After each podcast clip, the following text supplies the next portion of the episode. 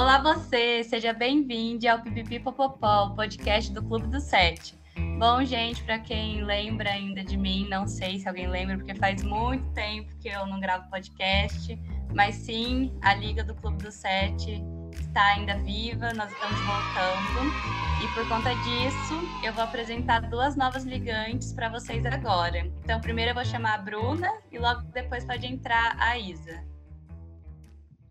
Oi, gente, tudo bem? Eu sou a Bruna, sou uma estudante de psicologia da UFTM, estou no terceiro período. Estou muito feliz de estar aqui começando, gravando um podcast para vocês. Espero que vocês gostem. Oi, gente, eu sou a Isadora, também sou estudante de psicologia e estou no oitavo período. Já faz um tempinho que eu estou no Clube do Sete, mas também é minha primeira vez aqui e acho que vai ser incrível. Gente, eu, eu falei para vocês se apresentar, mas também nem comentei, né? Porque eu não sei se de fato alguém reconheceu minha voz, mas caso não, porque já gravei alguns outros podcasts, é, eu sou a Bia, sou coordenadora também, já gravei alguns outros, gravei até um já de maternidade, então, caso você tenha interesse no tema, a gente tem mais um podcast de maternidade. E agora eu vou chamar nossas ilustríssimas palestrantes. Tem uma que é minha xará, e pode falar também, Bia. Oi, bom dia, boa tarde, boa noite a todos e todas. É, eu sou Beatriz, eu sou psicóloga, docente do Departamento de Psicologia da UFTM. Estamos aqui a convite né, da, da Liga, do Clube do Sete, para falar sobre maternidade e docência, não é isso? E é um prazer estar aqui com vocês, minha primeira vez também gravando um podcast, então até estava meio apreensiva porque não estudei, mas enfim. É, obrigada pelo convite, viu? Um prazer estar aqui com vocês. Eu sou Renata, sou professora também da UFTM. Eu formo professores né, de inglês. Está é, é, tá sendo um prazer para mim poder conversar também com esse Clube do Sete sobre maternidade e docência, né? E me cabe muito bem hoje falar a respeito. Ah, eu estou vestida uma camisa amarela, com muitas florzinhas, viu? Estou muito contente de estar aqui, embora seja um assunto bem desafiador. É não, Bia? Bastante. Eu até comentei que a gente tinha que ter perguntas direcionadas, senão a gente ia né, misturar todos os temas que nos cabem enquanto mãe, que são infinitos. Sim. Bom, a gente pensou nesse tema por conta do Dia das Mães, né? E aí a gente falou, bom, acho que é interessante porque a maternidade, além dela ser muito ampla, como vocês mesmos falaram, né? Que se deixar a gente vai ficar conversando aqui a tarde toda, mas também eu pensei muito que, por exemplo, a gente que está no ambiente acadêmico tem muitos compromissos, né? Eu, eu ainda mandei para minha mãe mensagem essa semana, tipo, mãe, o que, que vai ter no Dia das Mães para eu me organizar? Eu vou voltar para minha cidade, você vai vir aqui. E aí surgiu essa ideia de, bom, como seria perguntar, né, algum professor, alguma professora, né, no caso da maternidade, é, como é isso no âmbito acadêmico. Então, eu queria perguntar para vocês se, quando vocês descobriram né, a gravidez, foram contar para os colegas, se vocês foram acolhidas, ou se vocês, até mesmo quando descobriram, pensaram, nossa, é que bom, ou já foi uma coisa tipo, ixi, acho que vai ser meio complicado, assim.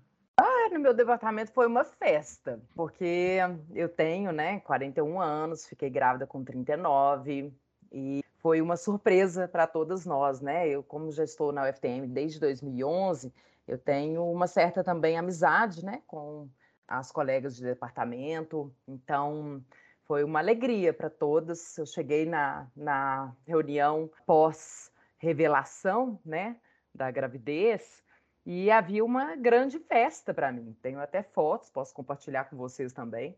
Para mim e para Bárbara Maia.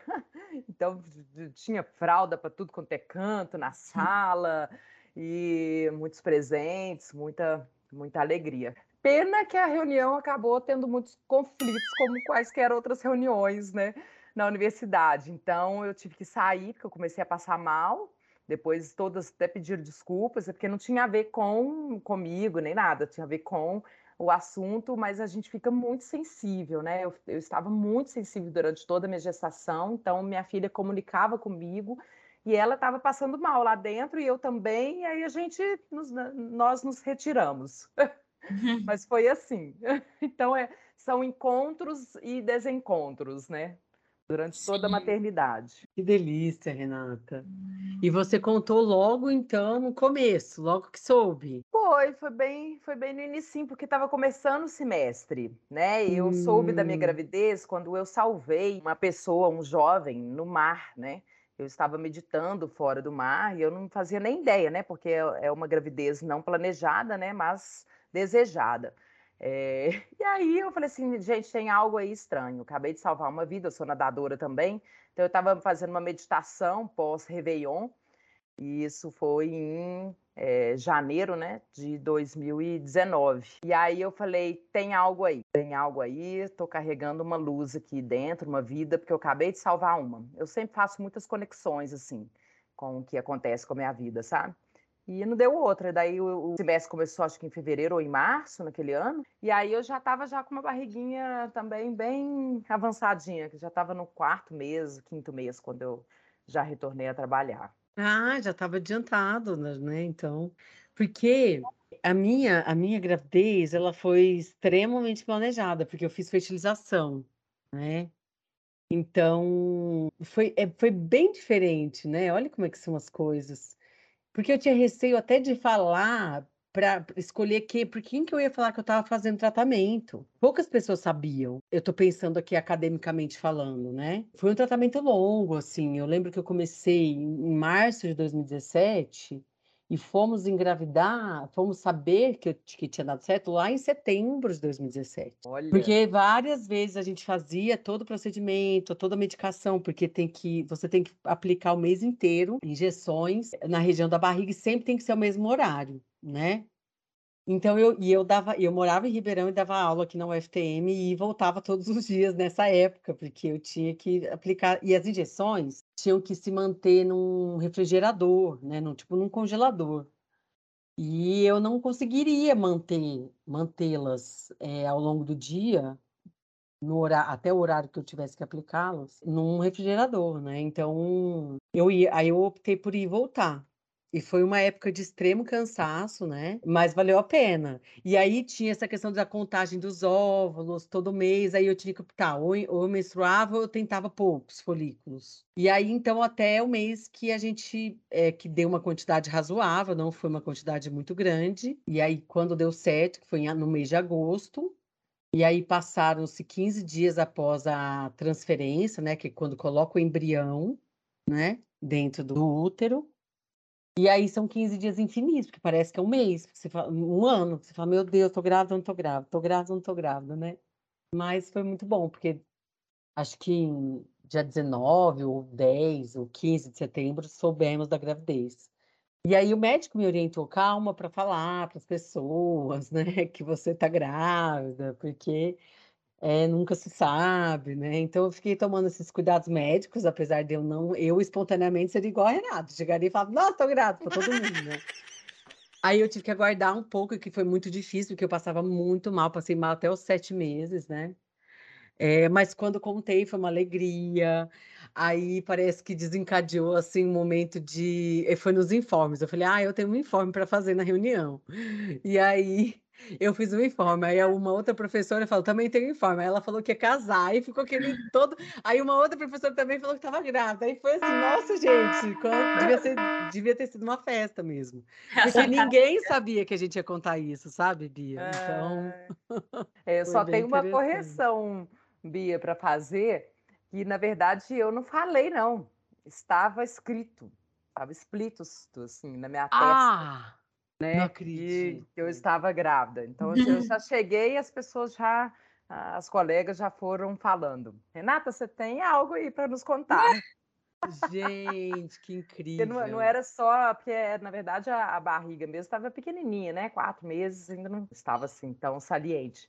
É, mas foi assim, estava no meu rosto, nos meus olhos, tudo assim, foi, foi incrível. Mas muito. Não, a hora que você contou da natação, eu achei que, sei lá, você ia falar assim, ah, eu salvei alguém e aí eu senti uma dor na barriga. E aí você falou, não, Nossa, simplesmente você só sentiu que, tipo, ah, eu salvei alguém, uma vida, então tem uma vida. Porque, tipo, mano, que incrível! Sim, muito sim. legal. Eu busco ouvir minhas intuições, meu corpo. Eu tenho aprendido muito isso, né? até com a psicologia, inclusive, né? É, meu último terapeuta, ele trabalhava com uma técnica, eu esqueci agora o nome, é, que a gente sempre faz uma meditação antes de, do, do início. Então, a gente fecha os olhos e aí deixa o corpo falar primeiro para depois começar a falar. E o processo de vocês duas foi muito diferente, porque a, a Bia sentiu também alguma coisa de agora deu certo ou você estava nessa dúvida? Eu muito interessante sua pergunta, Beatriz, porque na eu lembro que o meu tio tinha feito uma feijoada num domingo, porque recebeu algum, algum, não sei se alguém tinha chegado, se foi alguém que morava fora. Acho que o filho dele morava fora e veio, né? E aí ele fez uma feijoada. Sempre assim, feijoada por encomenda, né? E aí é, eu fui buscar alguma coisa no supermercado para feijoada, e aí eu fui sozinha.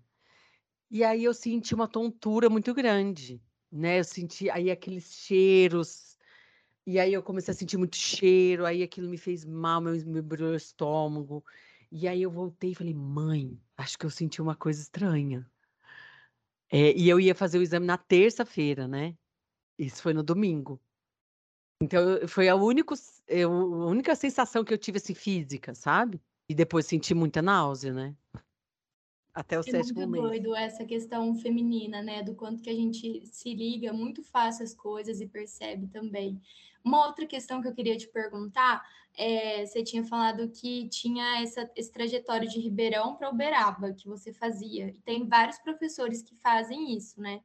Você continuou fazendo isso quando você estava grávida? Você teve algum suporte por parte da faculdade? Como que você viu essa questão de ter que ficar nessa locomoção é, estando gestante, né? O certo seria a gente ficar, né, aqui em Uberaba, mas como a gente ainda tinha que nos organizar para voltar para Uberaba, né, para morar em Uberaba, é, o certo seria a gente ficar, né, aqui no nosso campo de trabalho. Mas era um hábito que eu tinha desde 2015, né, de voltar. Então, não que eu tivesse procurado esse auxílio institucional, entendeu? Eu não tive, não foi por uma questão da instituição em si, mas foi por uma questão talvez minha que eu não, não, me, não me toquei.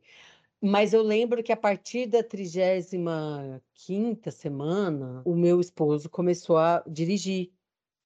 Ele começou a ficar com medo do meu barrigão, né? E da, e da estrada. E aí ele ia comigo. Aí até que, perto de completar 38 semanas, a minha médica falou: ó, já deu de você ir para Uberaba, porque eu ia ter o meu parto em Ribeirão, né? É, apesar de que eu não, não programei o parto, porque eu gostaria de ter tido um parto natural e tal, mas não tive.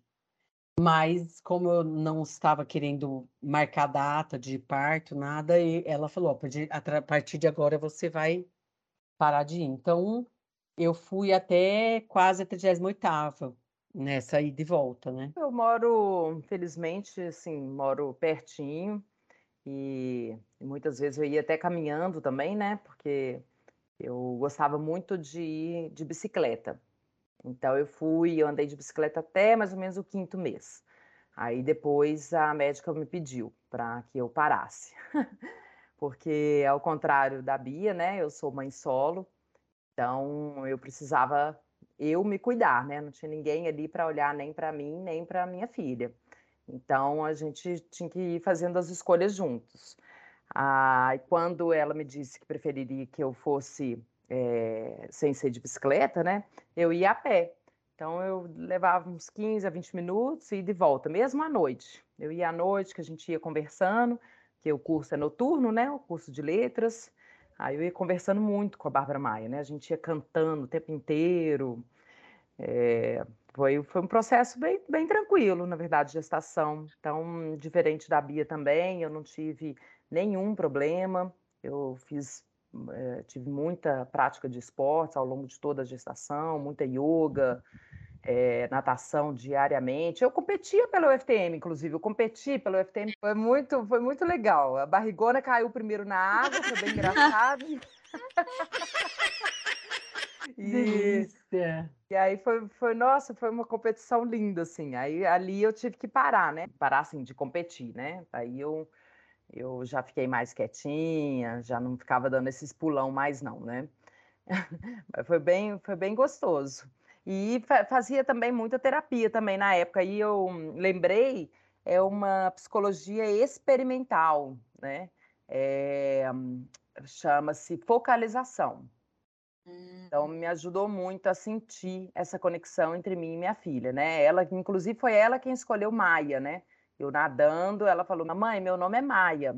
Aí eu, nossa, filha, que lindo, Maia. Aí foi olhar os significados, é, é, água, né? Então foi, foi lindo. Gente, assim, todo, eu tô vendo muito processo. É, foi muito lindo. E agora eu queria, Bárbara, desde que eu sou novinha, ah, sempre achei muito forte, muito presente na minha vida hum. o nome Bárbara. E aí eu falei, nossa, então vou ter que agradar as duas, né?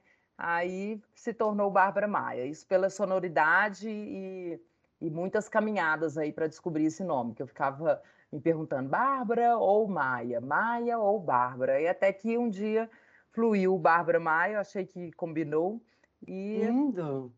faz parte aí da gente. Por isso que a gente sempre frisa, né? Qual é o seu nome? Bárbara Maia. Ela sempre responde às pessoas. Depois ela criou um apelido, Babaia. Né? Uhum. Ela mesma criou e agora voltou a se chamar Bárbara Maia de novo. Então a gente fica aí nesse nesse processo aí de vai e vem. E, e assim, eu senti muita você perguntando, né? Eu, eu aí depois depois dos três meses ainda fiz pilates e yoga também, que foi muito bom. Né? Mas institucionalmente eu sinto falta de um espaço para criança, né? De uma creche, de um espaço para a gente poder ficar mais perto, né? é o que mais ali. me aflige, é o que mais me aflige, me angustia muito, em especial porque o curso de letras é noturno e ele não tá aí que não tem espaço mesmo à noite, né? Porque não tem nem creche, então eu tenho tido que deixar minha filha com babá, né? O que muitas vezes é, causa é, intranquilidade, né? Dependendo da rede de apoio. Então, durante a pandemia foi muito difícil, porque eu, eu não encontrava confiança, né? Em deixar minha filha. Então, eu adoeci durante a pandemia e, e a docência, né? O trabalho, eu adoeci muito, porque eu tinha que trabalhar nas madrugadas, né? Preparando aulas assíncronas, gravações de vídeos, é, elaboração de materiais, etc., tudo durante a madrugada. Então eu estava dormindo, durei, durei dois, quase dois anos que eu durei, é, dormindo duas a três horas por noite. Depois o corpo pifou, corpo, mente, tudo. Aí eu já precisei buscar ajuda com a família, precisei sair de Uberaba, que já estava realmente é, inviável, né? Fui, na verdade, impulsionada mesmo é, por força maior para procurar ajuda, né? Procurar pessoas que pudessem me dar um apoio. E aí fui para casa da minha família em Belo Horizonte, dos meus pais e irmãos e, enfim, todos por lá. Mas não era o que eu queria, né? Então, eu sempre fui meio guerreira aí nessa história, meio assim, não, eu dou conta de tudo. Mas foi bom também para ver que eu não sou, né, nenhuma de nós mães somos mulheres maravilhas, né? Foi muito bom Sim. eu perceber isso e, uhum. e buscar maior equilíbrio, né? Entre o que eu posso ser e o que eu sou. Eu ia perguntar mesmo para vocês sobre como foi na pandemia, né? Esse entrelaçamento das rotinas, né? Com, com as crianças, porque com a Bia ainda eu pude compartilhar um pouquinho, né? Que ela deu aula para mim durante esse período, então ela sempre contava alguma coisa, era muito bacana o, o filho Ele dela aparecia. sempre aparecia, era tão gostoso ver. Mas aí ela pode falar também como foi isso. Nossa, Renata, sinto-se abraçada. Porque não é fácil, você aguenta muito tempo dormindo tão pouco. A questão do sono, ela é tão fundamental para o nosso equilíbrio hormonal, é, psíquico e funcionamento do corpo, né? Então, é, eu lembro de um neurologista, amigo nosso, que sempre falou assim: quando, quando, a, a, quando você para de dormir, aí você precisa tomar remédio, precisa buscar ajuda medicamentosa, porque faz, é muito prejudicial não dormir, né? E eu acho que foi o que mais aconteceu comigo, né, durante a pandemia. Eu só conseguia trabalhar depois que meu filho dormisse. Eu só consegui ler um texto, corrigir um texto longo, os TCCs, ler um texto longo para dar uma aula, é, ler um texto longo para você participar de banca, para você ler um TCC, ou da minha aluna, né? TCC da minha aluna, só de madrugada. Então, Nosso trabalho, né, Bia, exige muita concentração. Muita concentração. Né? Então, não é assim, é até que preparar aulas, eu até de vez em quando conseguia, até só de pensar na aula, já, tava, eu já estava preparando, pensando ali, né? Eu tenho uma experiência de quase 25 anos de, como professora, então, para mim, era menos é, desafiador, né, vamos dizer assim, é, ser professora, dar aulas, lecionar, né, ministrar aulas. Agora, no trato, no quesito, né, é, orientação de trabalhos, né, leituras mais aprofundadas, avaliações, né, em, em, em eventos também, que a gente sempre é chamadas, né, para avaliar é, artigos, né, e, e apresentações é, Exatamente. científicas Exige muito, exige muito. Não, e tem, a, tem os prazos institucionais, né, da gente entregar as questões. Ah, se você vai precisar de, um, de, de material, e se você vai. Né? Então, a gente tem. Eh, e aí, durante a pandemia, o que houve? Muitos GTs, muitos GTs. Então, eu me peguei na pandemia em sete comissões. Comissão de não sei o quê, comissão de não sei o que lá, comissão representante do ELAX. As reuniões eram infinitas. A gente teve reunião até oito e meia da noite. Começou às quatro, terminou oito e meia da noite. E a gente trabalha de manhã à tarde e aí avança na noite. Então, assim, o meu filho fala, mamãe, para de trabalhar um pouco. Então, e aí, assim, até que ele aprendeu que eu estava aqui no escritório, né? Apesar dele ver muito me ver, né? Aí o que começou a acontecer? Ele, o meu marido começou a me trancar aqui dentro para ele parar de entrar. Aí quando ele batia, espancava a porta, aí o meu marido entendia que ele estava querendo me ver. Aí porque eu falei assim, eles me trancavam e enfiavam a, a, chave pela janela ou por baixo da porta, porque eu falei, gente, tô trancada na minha casa, porque senão o meu filho vinha me solicitar, né? Ele quer a mãe, quer mostrar os brinquedos para a mãe, né? É... Então, e a gente não tinha colocado o Benjamin na, na escola. Porque a gente, quando colocou o Benjamin na escola, entrou a pandemia. A gente tirou e nunca mais pôs. Então, assim, foi um super desafio. E aí o desamparo institucional é enorme. E ainda a cobrança, né, dessas coisas de gravar e dessas coisas de você ter que se apropriar dessa metodologia de ensino, fazer cursos, né? Que a instituição oferecia, ainda bem, participei, aprendi, né, minimamente ali. É, mas foram muito, muitas noites sem dormir, né? Muito, muitas poucas horas de sono, né? O que prejudicou muito, né? Assim, o meu nervosismo, né? Minha ansiedade.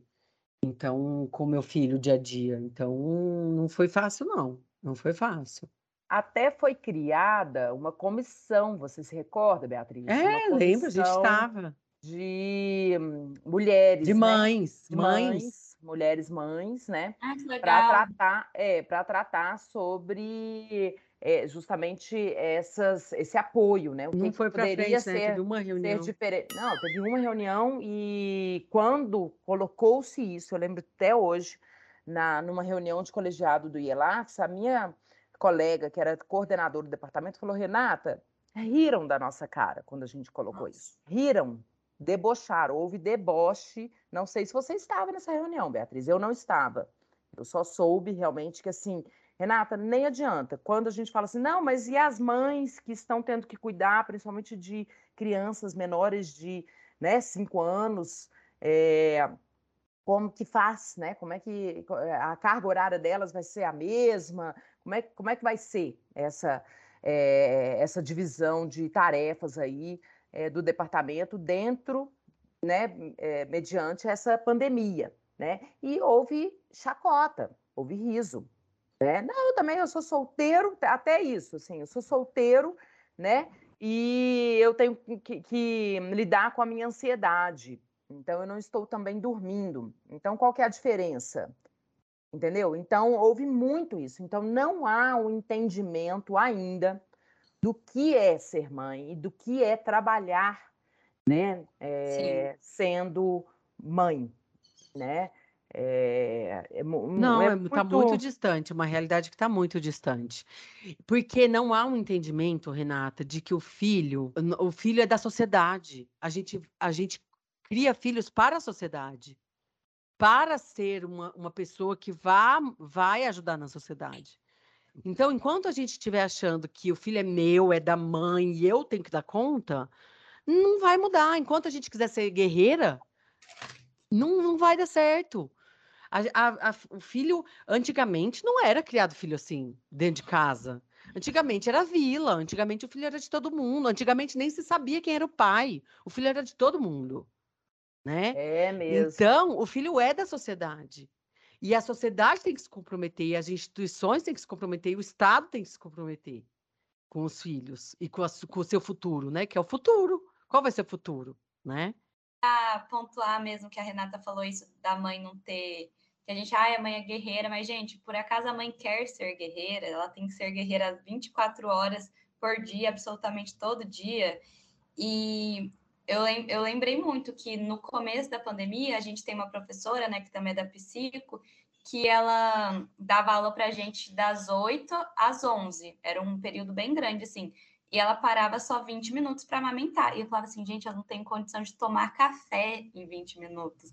E ela amamenta. Eu ficava inconformada, falava, meu Deus, como que ela consegue? E aí acho que tem muito esse peso mesmo, né? De da mulher ter que aguentar sempre, até chegar um ponto que a gente explode, ou até como a Bia falou, né? Da sociedade é, isso é muito importante, né? A gente da psico ainda vai estudando muito o papel da mãe na criança, né? É, o Winnicott sempre traz muito isso, que a criança só existe com a mãe, só que também a gente estuda que não pode haver uma antecipação da mãe com aquele bebê, né? Tem que deixar também ele se constituir por si só. É uma coisa, acho que muito. Acho que é uma linha muito tênue, né? Até que ponto eu tô pegando meu filho só para mim e até que ponto também eu posso deixar ele ser livre, né? Acho que é difícil abrir mão e também segurar, né? Ah, e é bom te ouvir, Beatriz, porque me fez é, relembrar o apoio que eu recebi dos estudantes, dos aprendizes ali na minha, nas minhas turmas. Sempre eu tive assim uma compreensão, sabe? um acolhimento. Quando eu estava grávida, que eu trabalhei durante toda, praticamente toda a minha gestação, eu já entrava na sala, meus alunos falavam boa noite, Bárbara Maia. Não era nem boa noite mais professora, né? Que fofo. Boa, boa noite era para minha filha. E é, eu nem cheguei a as pessoas, né, nem, nem conhecer, estão conhecendo agora minha filha, porque ela também, é, igual ao Benjamin, não foi à escola, né, durante toda a pandemia. E quando eu ia retornar ao trabalho pós licença maternidade, era justamente eu estava preparando meus planos de ensino no domingo à noite, até veio uma aluna para poder me ajudar, porque eu amamentava muito na época, eu estava bem cansada, né? Seis meses sozinha com a minha filha e lidando com tudo, e eu ia voltar ao trabalho, ainda tinha que apresentar um monte de planos de ensino. Chamei essa, essa aluna para vir à minha casa num domingo à tarde no domingo à noite, eu pedi uma pizza para nós, eu fui lá embaixo buscar, eu lembro até hoje, estou até olhando aqui para o local onde a gente estava trabalhando, eu desci para buscar a pizza, isso era umas 11, 11 e pouca, a hora que eu abro a porta da minha casa para trazer a pizza para nós, minha aluna olha assim, professora, nós estamos trancadas, a universidade parou, estamos numa pandemia. Eu, hã? Eu ia voltar a trabalhar no dia seguinte, dia 16 de março. 16. Foi assim. E Meu aí Deus. eu fui, eu fui confilhada por mais dois anos. Então, tem, eu e minha filha ficamos dois anos e meio vivendo eu e ela, ela e eu, eu e ela, ela e eu. Hoje, por Nossa. exemplo, o português da minha filha, ele é impecável, né? Porque só, ela só impecável, é inacreditável o português dela, se vocês ouvirem. Ela, o português e o inglês, né? Então ela entende Nossa. muito também o inglês, porque ela participava muito das minhas aulas comigo, principalmente as aulas da sete, ela estava no meu peito por muito tempo, ela ficou amamentando no meu peito, até um ano e dois meses, né? Então ficou um, um, um cadinho assim. E é, os alunos, né, é, desde o início, sempre quando eu sim, a gente estava na aula, eu falei: olha, minha filha está me chamando, eu vou ali e já volto. Eu ia, amamentava e voltava, não era nem 20 minutos, ela só queria um pouquinho, ela mamava muito na época, ela, ela, ela é, então, né? Tinha ali o, o leitinho, o agrado da mamãe, e eu voltava para a aula. Então foi assim durante um tempão, assim. E mesmo depois pós-amamentação. Vocês sabem que assim, a amamentação, por exemplo, o desmame, ele teve que ser antecipado, né? Assim, meus planos era ter dado mamar para ela assim até uns três anos de idade, eram os meus planos, até porque eu doava muito, muito leite para Uberaba e Belo Horizonte, para os hospitais, né? E eu tive que parar por conta disso, por conta realmente do cansaço, né? Pandemia, trabalho e madrugadas. Então, às vezes, no, naquelas duas horas que eu tinha para mim, para eu dormir, eu tinha que amamentar, né? Aí eu falei, não, não tem jeito. Aí eu, eu tive que fazer a escolha mesmo de, do desmame. Foi mais difícil para mim do que para minha filha. Para minha filha foi super fácil. Para mim é que foi, eu relutei um pouquinho é, para a gente briga com as nossas aceitar. expectativas, né? Então, agora para a gente fechar, que acho que faltam alguns minutinhos, queria perguntar para vocês, vocês contaram dessa parte da pandemia, a gente voltou recentemente, agora no presencial na UFTM. Como que tá essa relação de vocês no presencial? Como que foi deixar eles em casa, esse processo, porque é muito tempo juntos, né? Naquelas 24 horas intensas.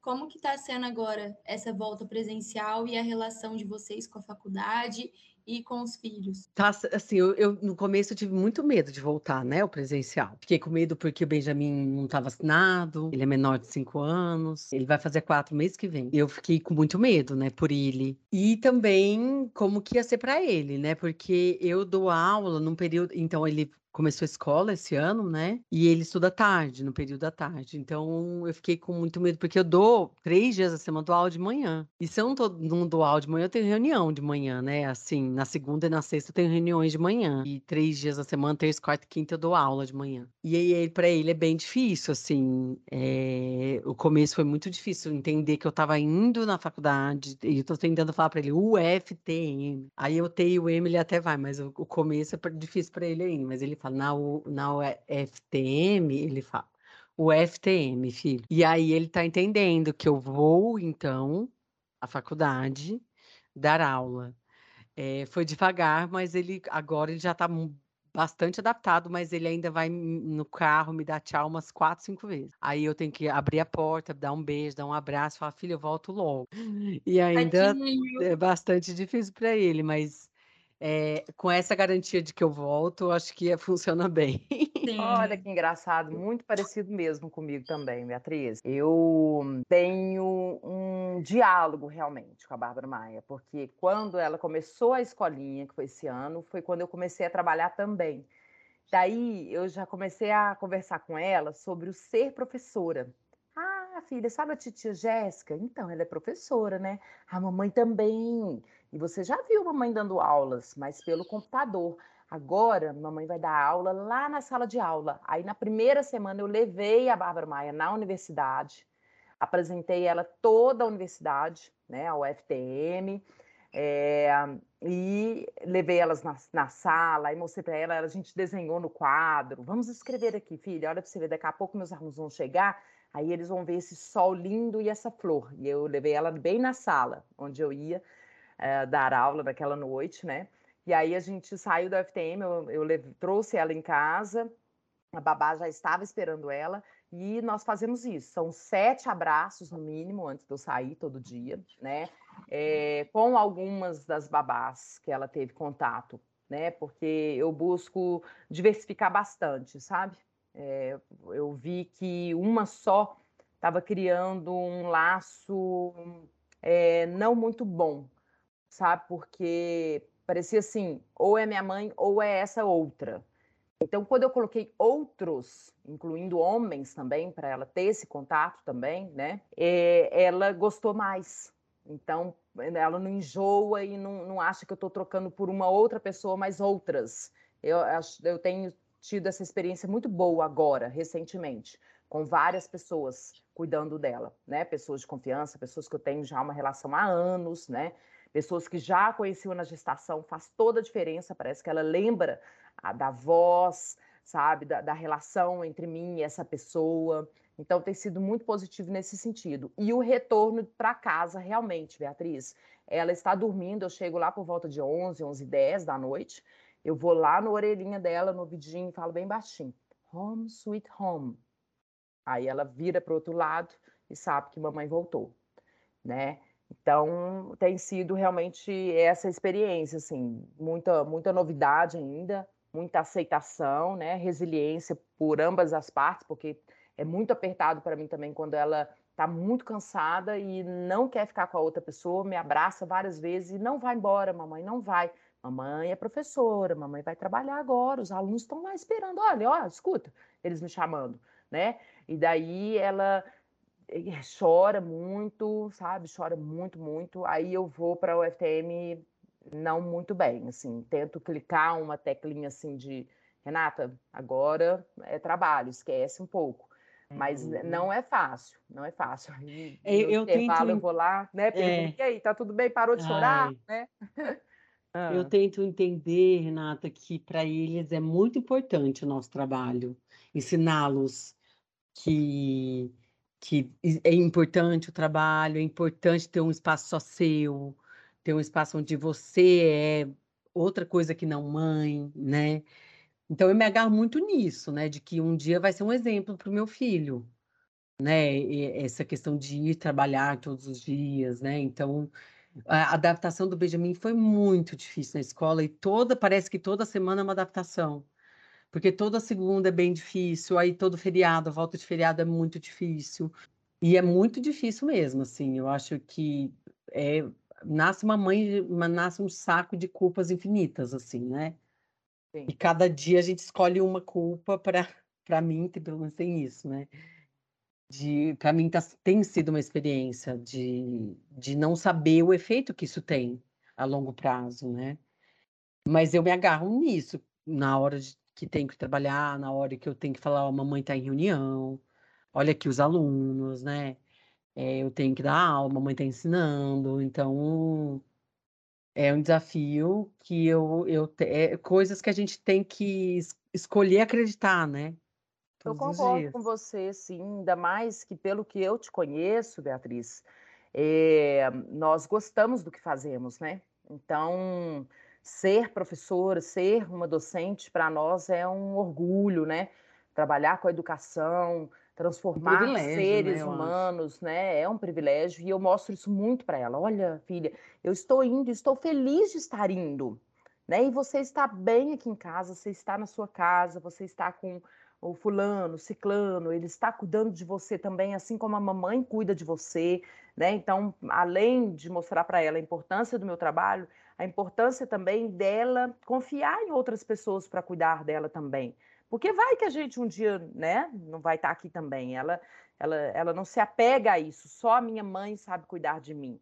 Né? Foi até bom também na época que eu adoeci, que eu, que eu relatei aqui com vocês, né? Que eu fui para Belo Horizonte buscar apoio, buscar ajuda.